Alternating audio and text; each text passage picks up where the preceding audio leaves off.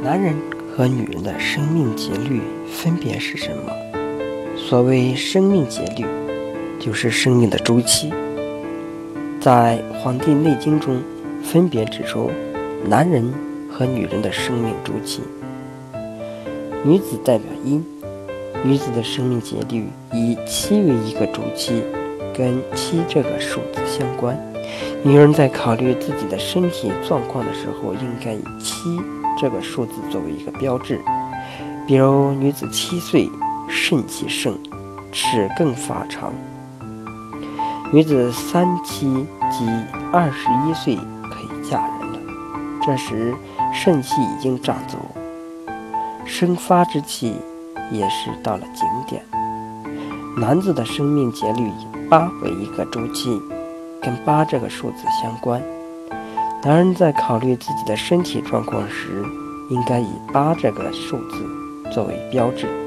比如，男子八岁，肾气开始走了，开始换牙、长头发。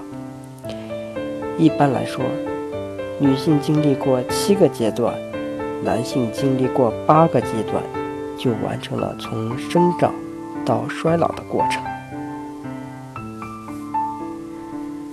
男女有什么不同？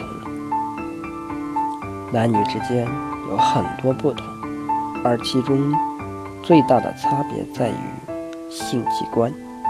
男女的内外性器官功能不一，形态不各异，它是区别男和女的最重要标志。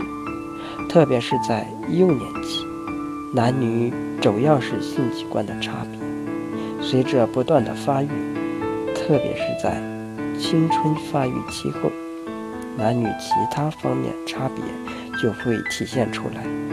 其一，力量的差别，因为男子有五十千克肌肉，女子约为三十千克，所以女子的力气不如男子。其二，脂肪的差别，对于二十岁的男子来说。脂肪只占体重的百分之十五，而对于二十岁的女孩来说，脂肪却占体重的百分之二十七。此外，在呼吸、循环、血液方面，男女也有很大的区别。加上女子的特殊生理条件，这就决定了男女劳动强度的不同。